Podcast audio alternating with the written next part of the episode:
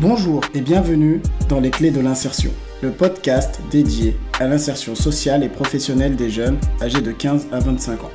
Je m'appelle Ashmi et je suis éducateur spécialisé de formation. J'ai décidé de créer ce podcast pour renseigner, conseiller et accompagner les jeunes pendant leur parcours d'insertion et toutes les personnes qui les accompagnent dans leur démarche. Dans les différents épisodes, je vais vous donner des outils, des astuces et vous faire découvrir des actions ou des projets mis en place dans le domaine de l'insertion.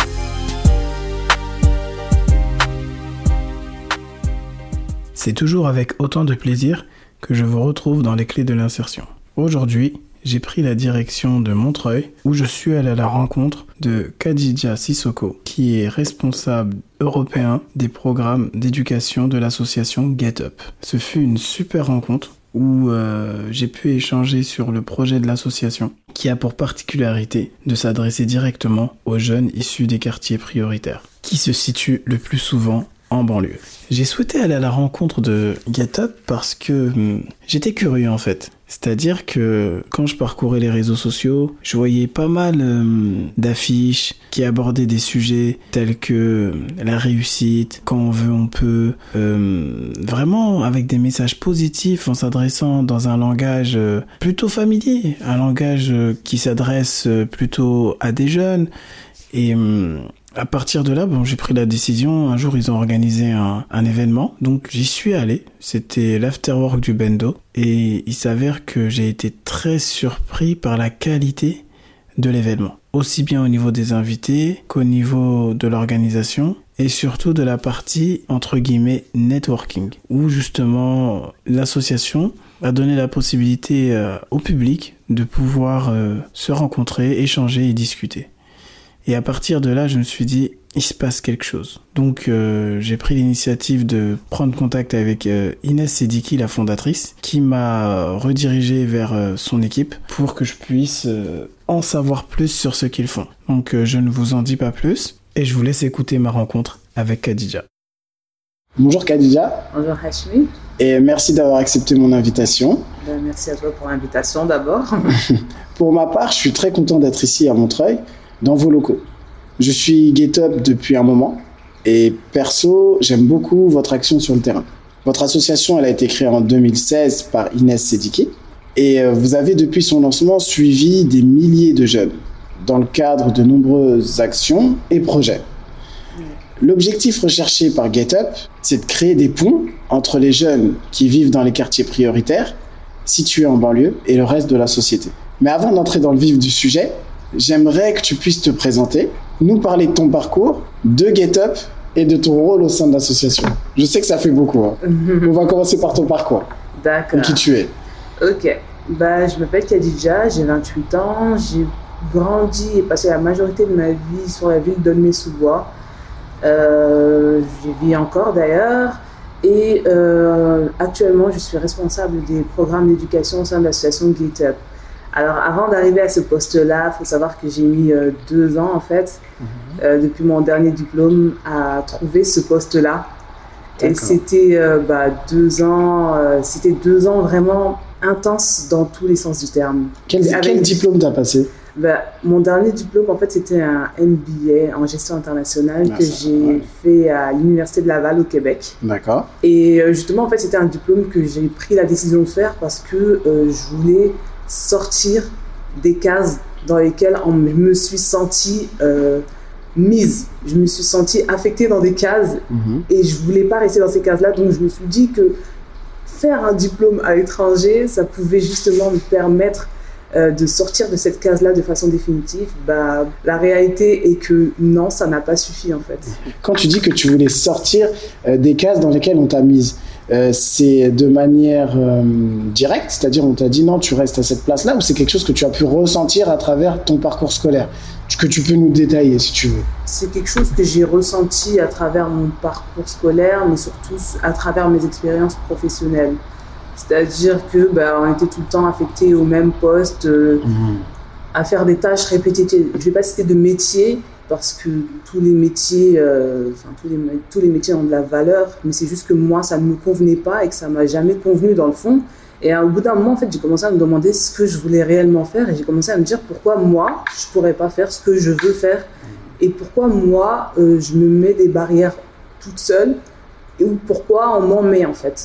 Et euh, je pense que j'ai eu cette prise de conscience-là en fréquentant et en voyant des gens qui évoluaient dans d'autres milieux. Mmh. Je me suis rendu compte que ils visaient plus loin. Alors que moi, je m'arrêtais je au minimum. Je voulais pas avoir le bon stage, je voulais juste avoir un stage. D'accord. Parce que je voyais autour de moi mes copines qui luttaient à trouver un stage. Donc pour moi, juste le fait d'avoir un stage, en fait, c'était déjà waouh. Et du coup, je n'osais pas, j'allais pas plus loin. Je ne cherchais pas le stage que je voulais, je voulais juste un stage. Point barre.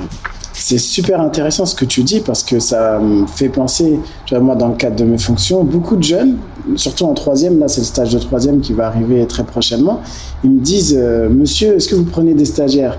Et moi, je leur réponds en leur disant, quel stage tu veux faire? Dans quoi tu te verrais plus tard? Ils me disent, non, non, non, on veut juste un stage. Et quand tu parcours la ville, malheureusement, tu peux voir à la boulangerie qu'il y a quatre stagiaires, tu vois à la sandwicherie du coin, il y en a quatre, et quand tu parles avec les gérants, ils te disent bah, c'est des jeunes qui n'ont pas trouvé. Donc euh, pour pas qu'ils se retrouvent en galère, et eh ben, je les prends. Oui.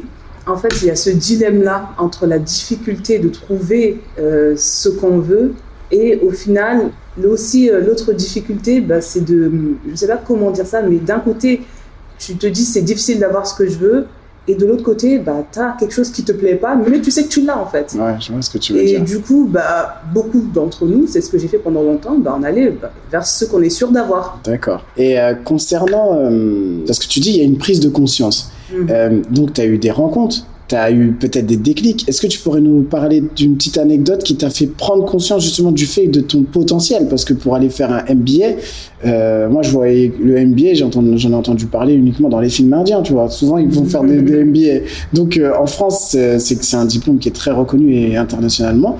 Et comment la, jeune fille d'Aulnay-sous-Bois, elle est partie jusqu'au MBA Alors, bah, c'est euh, en fait c'est un peu une longue histoire. J'ai pris goût à l'international un peu. Euh, tout d'abord en master 1, quand je suis allée faire un, quand j'ai eu l'occasion de faire en fait un semestre d'échange en Chine, c'était tout nouveau pour moi, c'était nouveau pour mon entourage aussi de voir une personne bah, aller faire des études en Chine. Et euh, ça a commencé là, ça a commencé par là. Tu commences à fréquenter des personnes qui non seulement sont d'un pays différent, mais aussi tu sens que c'est quand même, ils sont d'une autre classe sociale. Mmh. Donc forcément, ça influence en fait sur ton ambition tu te dis, bah, pourquoi pas moi en fait? Et je pense que pour connaître ses capacités, il est important de vraiment voir différents environnements. Parce que si je reste dans le même environnement, je fais la même chose. Et du coup, ça ne me permet pas de savoir jusqu'où je suis capable d'aller. Et justement, le fait d'avoir voyagé, ça m'a permis de prendre conscience de pas mal de capacités que j'avais en moi. Et ça m'a permis d'aimer, en fait, le fait de découvrir, le fait de, le fait de voyager, le fait de rencontrer de nouvelles personnes sont des choses uniques. Donc ça, ça a déjà été le premier déclic que j'ai eu dans ma vie. Mhm. Après, euh, voilà, j'ai fait, euh, au fur et à mesure, j'ai fait des rencontres impressionnantes. J'ai vu d'autres façons de vivre. J'ai vu, euh, après, bon, c'est partout pareil. Il n'y a pas de, comme je le dis souvent, il y a, la terre parfaite, elle n'existe pas. Dans chaque société, assez plus et assez moins.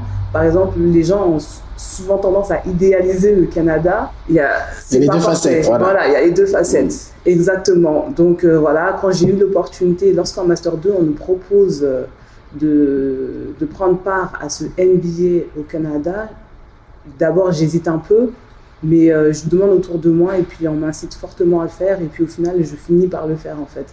Et c'est, tu regrettes pas du tout, c'est ça? Je regrette absolument pas. Et ça t'a permis de franchir une étape dans ta vie? Ça m'a permis de voir plus, en fait, d'aller plus loin, en fait, de viser plus loin. D'accord. Clairement. Ça m'a permis de viser plus loin parce qu'en fait, je me suis dit, bah, je me donne les moyens de mes ambitions. C'est pas que je veux, je veux, je veux. Je me donne les moyens d'arriver là où je veux arriver à mmh. travers cette formation-là. Et voilà, c'était vraiment intense en travail. Il faut savoir que là-bas, les études, ça demande beaucoup plus d'efforts que ce qu'on connaît ici. Et je connais les deux, donc je suis vraiment, je sais vraiment. bien placé pour le dire. Ah oui, je sais vraiment ce que c'est. Donc euh, ouais, c'était super intéressant. Le système scolaire, il est différent. Il, est, euh, il laisse beaucoup plus euh, la porte ouverte. Par exemple, si je voulais faire des cours euh, en ingénierie, ben, j'ai pu faire des cours en ingénierie alors que c'était pas du tout dans ma, dans ma filière. Mais ça m'a appris énormément de choses mmh. que je vais pouvoir réutiliser dans d'autres domaines. Disons ici, on est dans un, on est dans une société plutôt cloisonnée au niveau des, euh, comment dirais-je, des formations. Là-bas, c'est plus décloisonné. On vous laisse apprendre. On vous laisse aller, allez, va dans le campus, va t'asseoir dans une salle, va découvrir. On nous laisse découvrir, exactement. On nous laisse découvrir, on nous laisse voir d'autres choses. Et ça, c'est super ce que tu dis parce que c'est aussi, euh, ça fait partie des valeurs de Get Up. Là, on va rentrer plutôt dans le vif du sujet. Euh, votre association, moi, ce qui m'a mis la puce à l'oreille et ce qui m'a, qui a mis, qui a fait, qui m'a fait briller les yeux, c'est allez, on va aller vers les jeunes. On va aller vers les jeunes les plus en difficulté. On va essayer de créer des ponts, des passerelles qui vont leur permettre de sortir. Un peu comme dans ton histoire. Aulnay, moi, Aulnay, je connais, c'est les 3000, par exemple, d'Aulnay. Tu t'es retrouvé en Chine, euh, en Inde pour un stage, au Canada. C'est un peu l'esprit de Get Up. C'est-à-dire dire à un jeune, comme tu vois, le, c'est quoi le, slogan du PSG Dream bigger. Rêve plus grand. C'est-à-dire, il n'y a pas de limite. Donc, euh, est-ce que tu peux nous parler de Get Up, de de, de, de, vos valeurs, de ce que vous défendez et de ce que vous faites surtout? Alors, euh, tu as bien décrit l'association au début. Hein, c'est une association qui euh, vise à revaloriser les jeunes auprès du grand public, mais surtout auprès d'eux-mêmes. Parce qu'on est forcé de constater que à force de voir ces mêmes euh, schémas stigmatisants se répéter encore et encore, et euh, d'ailleurs, moi-même, j'en ai fait l'expérience. En fait, beaucoup d'entre nous, on a, on a fini par intérioriser ces schémas. On n'a plus besoin, quand nous mettons des bâtons dans les roues, on se les met nous-mêmes pour éviter que quelqu'un d'autre vienne nous les mettre. Tu es en train de citer Bourdieu, là, avec ah. l'habitus. tu vois? Non, mais bon, en tout cas, c'est totalement ça. C'est que, voilà, on, a, on se met des bâtons dans les roues, on s'empêche de rêver, on se limite à telle euh, profession parce que c'est ce qu'on a vu faire, parce que si je fais ce que j'ai envie de faire, même parfois, les gens de notre entourage vont nous dire, mais... Grosso modo, tu t'es pas vu, pourquoi tu veux faire ça? Ça te ressemble pas. Hmm. on comprend pas. Il y a un poste de chauffeur-livreur là. Ça t'intéresse pas de faire chauffeur-livreur? C'est un bon plan. Pourquoi tu allais faire un MBA Je comprends pas. Exactement. Les cours, ça rapporte pas et compagnie. Alors que, en fait, l'instruction, le bienfait de l'instruction, ça s'arrête pas à, ça s'arrête pas au salaire aussi. Ça, c'est une chose importante à préciser. Ça s'arrête pas au salaire. Il y a de ça, il y a aussi le fait que euh, moi je sais que j'ai été au RSA pendant deux ans et on n'a pas trop compris en fait. Parce tu comprends pas toi-même, tu as un MBA quand même, un diplôme qui est valorisé internationalement et tu te retrouves, tu rentres à Aulnay, es deux ans au RSA. C'est incompréhensible. C'est qu'il y, a un souci quelque part. C'est qu'il y a un souci quelque part, mais en fait, ces deux ans-là, si tu t'en sers bien, tu peux faire en sorte d'en ressortir encore meilleur. Réellement. Mais ces deux ans-là, il faut en profiter. Comme j'ai souvent, en fait, d'un côté, le chômage, si tu veux vraiment en profiter, il faut le vivre comme si ça allait s'éterniser. Mm. Au sens où tu vas prendre plus d'initiatives, au sens où tu vas oser faire plus de choses. Si tu es, si tu es, là, tu penses que le chômage, ça va s'arrêter la semaine prochaine ou dans un mois, tu risques de passer à côté, en fait. D'accord. En fait, tu... que sur les offres et de ne pas chercher à t'ouvrir, à faire des rencontres, mm, mm, à te découvrir, à faire des choses nouvelles, à entreprendre des nouveaux projets. Donc c'est peut-être là que tu as connu GetUp ou c'est toi qui voilà, voilà. c'est dans, ce processus là que j'ai connu euh, dans ce cheminement dans ce cheminement là que j'ai connu GetUp euh, par la rencontre de Inès Sediki. Mhm. C'était bah, il y a un peu plus bah, il y a un peu plus d'un an je pense. Mhm.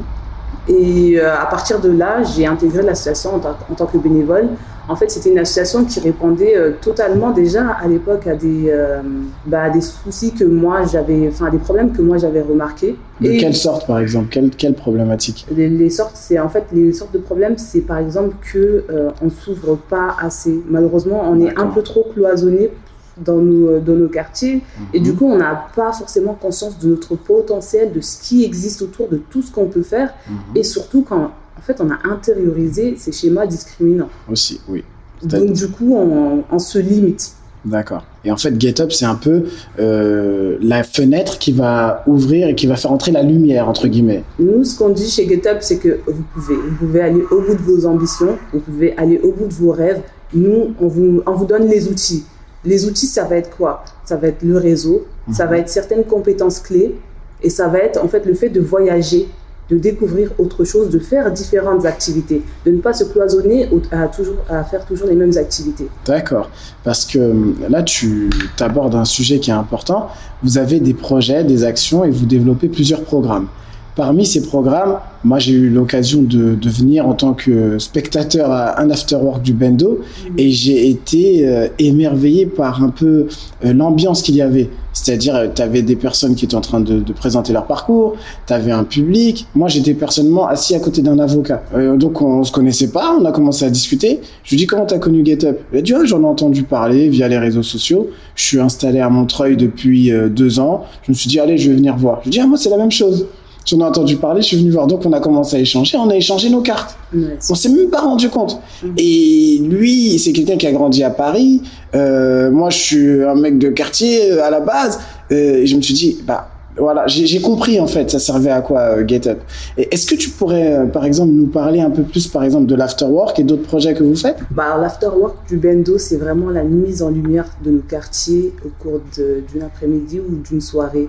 C'est-à-dire que les plus beaux événements, en général, on les voit, on voit qu'ils ont lieu à Paris. Ah, bah là, pour l'occasion, pour une occasion, on place vraiment les projecteurs sur nos quartiers. Au centre de nos quartiers, on reçoit des, euh, des personnalités très très inspirantes, des mm. personnalités euh, d'exception qui viennent nous présenter leur parcours. On a l'occasion, c'est aussi des occasions de débat en fait, d'échange, mm. et surtout c'est des moments où on incite vraiment les personnes à échanger entre elles. Mm. On incite au réseautage. Donc ça, c'est euh, nos after-work du Bendo. Mhm. Ensuite, on a un programme d'exception qui est le 93 Express. C'est un programme qui s'adresse aux moins de 18 ans.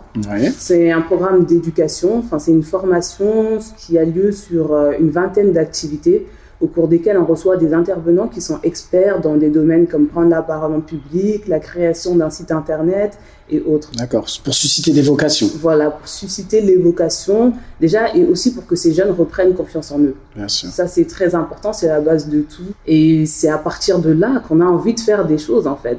Mmh. Donc il y a cet aspect-là et puis voilà, on les incite à s'ouvrir au monde. En fait, ce programme-là, il comprend aussi des échanges avec des jeunes qui vivent dans d'autres pays. D'accord, parce que justement, toi, ton poste, c'est responsable de l'éducation au niveau européen.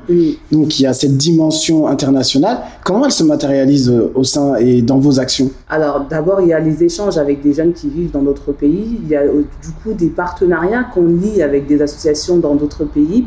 Mhm. Et aussi, ben, par exemple, lors du 93 Express, euh, il se finit par un voyage à l'étranger.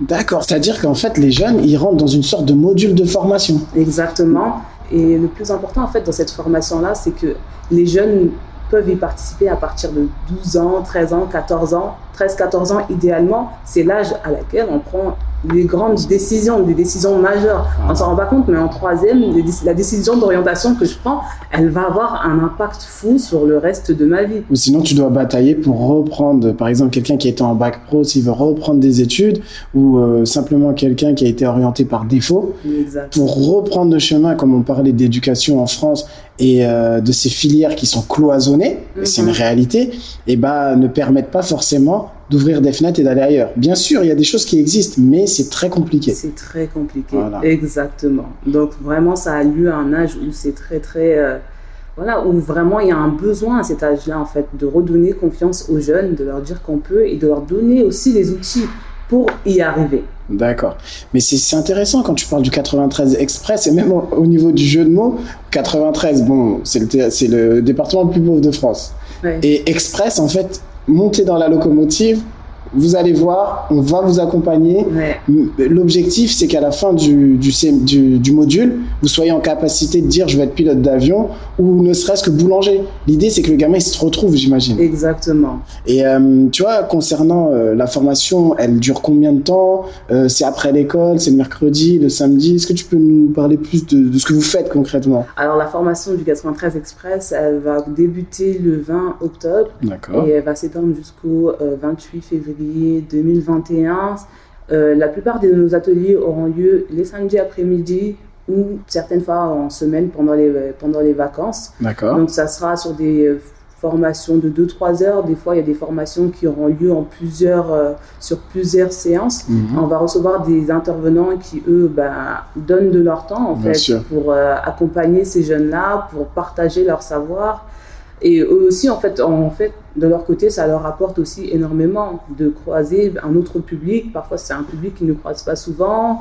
Et voilà, quoi. Ça, ça contribue souvent à leur épanouissement euh, personnel aussi de leur côté. Non, non, c'est super parce qu'en en fait, c'est calqué en plus sur l'année scolaire à peu près. Bon, ça s'arrête en février, mhm. mais l'idée, c'est de prendre tous les temps où le gamin il peut être libre, sachant que dans les quartiers prioritaires, on est face à des familles ou des jeunes qui ont peu de moyens, ils mhm. partent pas en vacances. Euh, moi, par exemple, cet été, euh, dans la ville dans laquelle je travaille, euh, je suis parti trois semaines en congé, je suis revenu, j'ai croisé un jeune, il m'a dit ah, comment tu vas? Je dis alors et toi c'était comment? Il m'a dit tu connais, hein? Mhm. on est resté au quartier. Donc, quand il m'a dit ça, ça m'a fait un pincement. Je me suis dit mais bon, c'est la réalité économique, mais ce mhm. jeune-là demain je veux qu'il soit en capacité et eh bah, de, de, pouvoir partir en vacances plus tard. Exactement. Tu bah, après pour le moment, le programme, en fait, on, prévoit de, on le prévoit sur une durée de 4 mois et demi. Mais par la suite, il y aura un suivi de ces jeunes-là Enfin, ils seront mentorés, ils seront pas. Il y aura un accompagnement. Oui, ils restent suivis. Dans tous les cas, ils font partie du réseau. Mhm. On sera là pour eux, on sera là pour les accompagner dans leur démarche, quelle qu'elle soit, dans leur projet. Euh, c'est pas que ça s'arrête pas le 28 février. Ça mhm. continue après. Ça sera juste un moins intense. D'accord. Parce que voilà, une fois que nous, on leur a apporté des outils, ben, eux aussi d'avoir le temps en fait de les utiliser, Bien sûr. De, de les mettre à contribution comme bon leur semble. D'accord. Et euh, tu vois, en ce qui concerne euh, le 93 Express, euh, tu as dit qu'à la fin, il y a un, séjour. Oui, un séjour d'études. C'est-à-dire ce séjour d'études, il est fait en partenariat avec d'autres structures à l'étranger? Alors, il est en partenariat avec le Parlement européen. Ah, pas mal. Et aussi avec d'autres structures à l'étranger. En fait, le but, c'est que les jeunes qu'on accompagne est l'occasion de co-construire quelque chose avec leur père à l'étranger. D'accord. Donc de fait, dès le début du stage, peut-être ou pendant le stage, on commence à nouer des liens avec euh, l'étranger. Exactement. Ah, mais ça c'est top ça. On commence à nouer des liens avec euh, une association euh, à Bruxelles et une autre aux Pays-Bas. Et après, ils auront aussi l'occasion de parler à des associations, bah, une association qui sera dans un autre continent comme par exemple euh, au Maroc, où on est en train d'envisager euh, d'autres possibilités aussi, que ce soit pas que sur l'Europe, et qu'ils voient euh, aussi plus loin que ça en fait. D'accord. Donc en fait, vous vraiment en interne, vous faites en sorte les bénévoles et peut-être peut-être vous avez des services civiques ou des salariés de faire en sorte que ça rayonne un maximum quoi. Que le gamin il ait toute cette possibilité de voyager entre guillemets dans le monde quoi. Exactement. Et euh, on a parlé de l'afterwork, on a parlé du 93 Express, et il y a un programme qui m'a intrigué, mm-hmm. c'est euh, le programme de leadership. Ok. Qu'est-ce que c'est? Alors le programme de leadership, pour le moment, il est euh, en construction. D'accord. Donc c'est un programme aussi qui vise à soutenir les projets, les porteurs de projets issus des quartiers et à leur donner encore une fois les moyens que ce soit en termes de formation, que ce soit en termes de réseau, que ce soit en termes de matériel pour y arriver.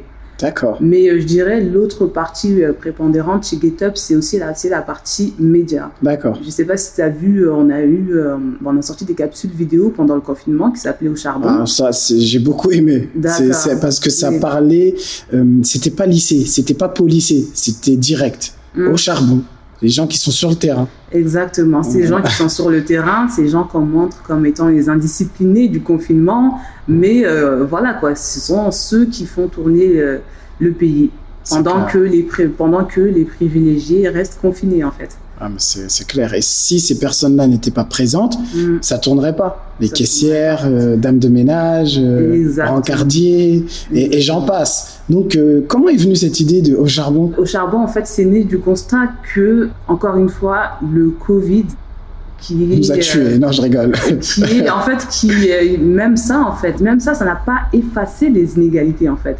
Les inégalités face aux médias, les inégalités de représentation, les, enfin, les les mauvaises représentations qu'on fait des quartiers. C'est-à-dire qu'on a montré les quartiers comme étant les indisciplinés, comme étant ceux qui n'en avaient rien à faire euh, de, du confinement, qui sortaient. Qui ne respectaient rien. Mais euh, la vérité, elle était autre. Et même quand des initiatives ont été, ont été faites par euh, des jeunes issus de quartiers, on les a tournées à la dérision. Enfin, j'en passe. Donc c'est parti de ce constat-là qu'en fait, euh, donnons la parole aux autres en mm. fait, donnons la parole aux autres, changeant de narrateur de temps en temps, parce que si, si on a toujours les mêmes narrateurs, on peut pas dire que la, la narration impacte l'histoire. La personne qui raconte l'histoire va, euh, sa façon de penser va impacter euh, l'histoire qu'on reçoit au final. Mm, mm. Donc c'est de ce constat-là, donnant la parole en fait à ces personnes-là au final, cessant de parler pour eux. Voilà, c'est les personnes concernées. Exactement. Tout à fait. On va parler des jeunes de banlieue, mais à aucun moment on va s'intéresser à ce qu'il pense, à ce qu'il vit et à ce qu'il ressent. Exactement. On va s'arrêter aux clichés. Euh. Voilà. Après, euh, ça, c'est un autre, ça, ça, m'évoque euh, une autre chose, c'est-à-dire qu'il faut se poser la question des, des, lignes éditoriales, c'est-à-dire des rédactions. Mm. sur quel prisme ils veulent voir ces gens-là? Est-ce qu'on veut vraiment les voir comment ils sont ou est-ce qu'on veut les voir comment on veut les voir? Tu, tu, vois là où je veux en venir je vois très bien Donc euh, c'est pour ça que en reprenant la parole qui nous appartient à travers mhm. Au Charbon, moi j'étais impressionné des visuels, j'étais impressionné des des, des, des, témoignages des gens. Pourquoi? Parce qu'en fait ils étaient ils étaient vrais. C'est comme lorsque je, marchais dans la, je marche dans la rue, je peux parler avec quelqu'un. C'est ça la force, en fait, euh, de, de, du travail que vous avez pu effectuer. Donc, le programme de leadership, pour revenir dessus, mhm. donc c'est, je veux pas dire c'est comme le 93 Express pour les plus jeunes, mais c'est quand même dirigé pour les adultes. Oui. Voilà, vraiment pour les adultes qui sont peut-être en panne de réseau ou euh, de comment faire. Ils ont l'idée, mais ils savent pas forcément comment la matérialiser. Exactement. D'accord. Les porteurs de projets. Et tu vois, à ce niveau-là, pour euh, le programme de leadership, euh, vous appuyez également sur des bénévoles ou c'est plutôt différent? Ben, On s'appuie aussi sur des bénévoles. D'accord. on va s'appuyer sur des bénévoles, sur des personnes qui ont ben, qui, ouais, c'est vraiment sur la base du volontariat. D'accord, c'est après, c'est quelque chose qu'on est en train de structurer pour le moment, mais voilà, quoi, ça arrive, c'est pour bien. c'est coming soon, c'est ça qu'on dit en anglais? Coming soon. Yes. Coming soon. Ah, moi, l'anglais, c'est pas, ma, c'est pas ma langue favorite. Déjà, c'est bien, je parle français. Ouais. Euh, tu vois, j'ai une question, moi, c'est euh, en fait, ce qui est aussi également euh, frappant chez GetUp, c'est la diversité des parcours et des personnes. Comment, au sein de GetUp, vous réussissez à convaincre et à fédérer, euh, par exemple, des entrepreneurs, des bénévoles ou des entreprises à s'engager auprès de vous Je dirais que, en fait, on a tous été attirés par euh, la mission et la vision de GetUp.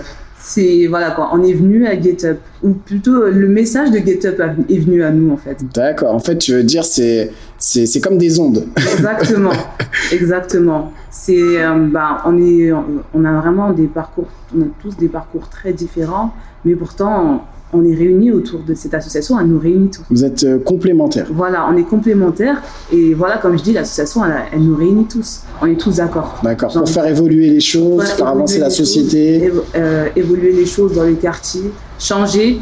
Mhm. On a envie de changement aussi. Je pense que c'est la volonté du changement qui est voilà, qui nous lie, qui nous réunit, qui nous amène tous ici. C'est clair. Au-delà du Covid, le changement, eh ben, on en a besoin parce qu'on est aussi dans une société qui se cherche, mm. euh, où le socle, entre guillemets, républicain, il est en train de vaciller, il n'est pas en train de vaciller, mais de trembler. Pourquoi? Parce que sur notre territoire, il y a énormément de fractures, mm. fractures territoriales. Mm. Euh, tout à l'heure, tu parlais des inégalités. Le Covid, il a montré, il a mis en exergue, il a, je dirais même accentué les inégalités qu'il y a entre, par exemple, les quartiers prioritaire de la ville et le reste de la société. Donc les plus pauvres, limite, sont devenus plus pauvres. Je schématise hein, exprès, vulgarise. Et les plus riches, et eh ben, du fait euh, de leur situation, ont pu s'en sortir. Ils avaient des tablettes, ils avaient ah. des ordinateurs, ils avaient la capacité peut-être à la maison d'aider les enfants à faire leurs devoirs. Alors que d'autres euh, n'ont pas de tablette, n'ont pas de chambre pour eux tout seuls. Ah, J'ai connu ça, une chambre à trois, une chambre à deux avec les frères et sœurs. Eh euh, tu, vois, c'est ces choses-là en fait, ces choses-là. Voilà. Ça a vraiment souligné, euh, en fait, ça a mis en lumière les inégalités qui, pour le coup, ont été accentuées. La, la présence de, ou la non-présence, en fait, de médecins dans certains lieux, euh, la fracture digitale qui, du coup, s'est accentuée. Et, euh, ouais, en fait, au final, il y a eu des enfants qui n'avaient plus école. Oui, pendant trois mois, euh, il y a des enfants, ils sont restés à la maison, ils n'ont pas forcément fait quelque chose. Exactement. Mm, mm. Bon, après, il euh, ne faut pas mettre tous les, les mots envers l'État. C'est-à-dire que l'État, il fait aussi, il essaye de faire ce qu'il ce qu'il peut en déployant des dispositifs comme vacances apprenantes ou en venant en soutien aux associations comme GetUp à travers des financements publics.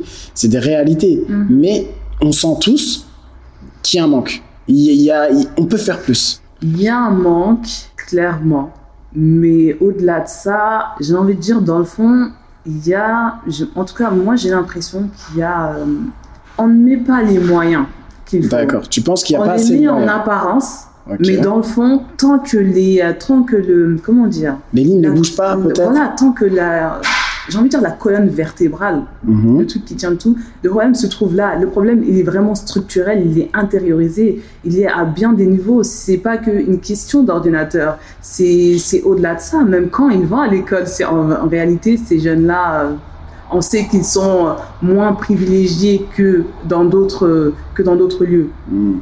On peut pas le nier. Moi, je le dis parce que je me souviens, ce sont mes professeurs eux-mêmes qui me disaient que euh, voilà, ils venaient juste d'être diplômés, et que du coup ils étaient là parce qu'ils n'avaient pas le choix. Ce que tu dis, c'est réel. L'Académie de Paris, euh, par rapport à l'Académie de Créteil, euh, on peut remarquer par exemple que dans le 93, on a tous les nouveaux diplômés ou beaucoup de contractuels. Et à Paris, on a les professeurs les plus expérimentés euh, qui, qui, qui ont cette maîtrise de l'art euh, de transmettre. Et donc, euh, c'est pareil pour la police. Les nouveaux policiers, euh, lorsqu'ils sont affectés, ils sont affectés dans le 93. Et, les, euh, et ceux qui ont le plus d'expérience, eh ben, ils s'en vont. Donc, structurellement, moi, je te rejoins. On a un problème dans notre pays. Exactement. Il y a des lignes, il y a des choses qu'il faut bouger. Et je pense que c'est plutôt le logiciel qu'il faudrait revoir. Il faut s'attaquer aux causes et s'arrêter et peut-être moins sur les effets. Exactement, ouais. Mais ça, cette question, euh, eh ben, à travers votre action à GetUp, ben, vous essayez d'y répondre à votre manière. Et franchement, c'est un super travail que je, je salue. Maintenant, pour, euh, j'ai une question que j'ai pas abordée depuis tout à l'heure et elle est Oui. super importante. C'est, en fait, vous êtes combien? C'est-à-dire euh, euh, que ce soit euh, dans vos actions, de ce que vous faites, il y a combien de bénévoles, combien de... Vous êtes beaucoup là, j'imagine? Bah, on est une dizaine de bénévoles en ce moment. D'accord, une dizaine de bénévoles voilà. vraiment présents? Oui, voilà, D'accord. vraiment présent. On est une dizaine de bénévoles et puis moi, je suis responsable des programmes européens d'éducation. D'accord. Et la fondatrice aussi. Ok. Maintenant, euh, des fois, il y a des intervenants externes aussi qui Bien sûr. viennent et qui contribuent euh, à nos actions. Mais on va dire qu'on est plus, euh, enfin, on est une dizaine de bénévoles en ce moment. Non, mais c'est bien. Bah, franchement, je salue votre travail en espérant que cela va continuer. Et euh, pour toutes les personnes qui ont pu écouter euh, bah, l'épisode de- d'aujourd'hui, euh, n'hésitez pas à prendre contact avec l'association GetUp si vous avez euh, envie de contribuer et d'aider, parce que et ben même si euh, financièrement on peut pas forcément faire un don, et ben le don de soi, et ben il permet déjà, il peut permettre à des jeunes et ben de, de trouver leur orientation future. Donc je vous remercie euh, pour euh, votre écoute et je vous dis à très bientôt. Au revoir.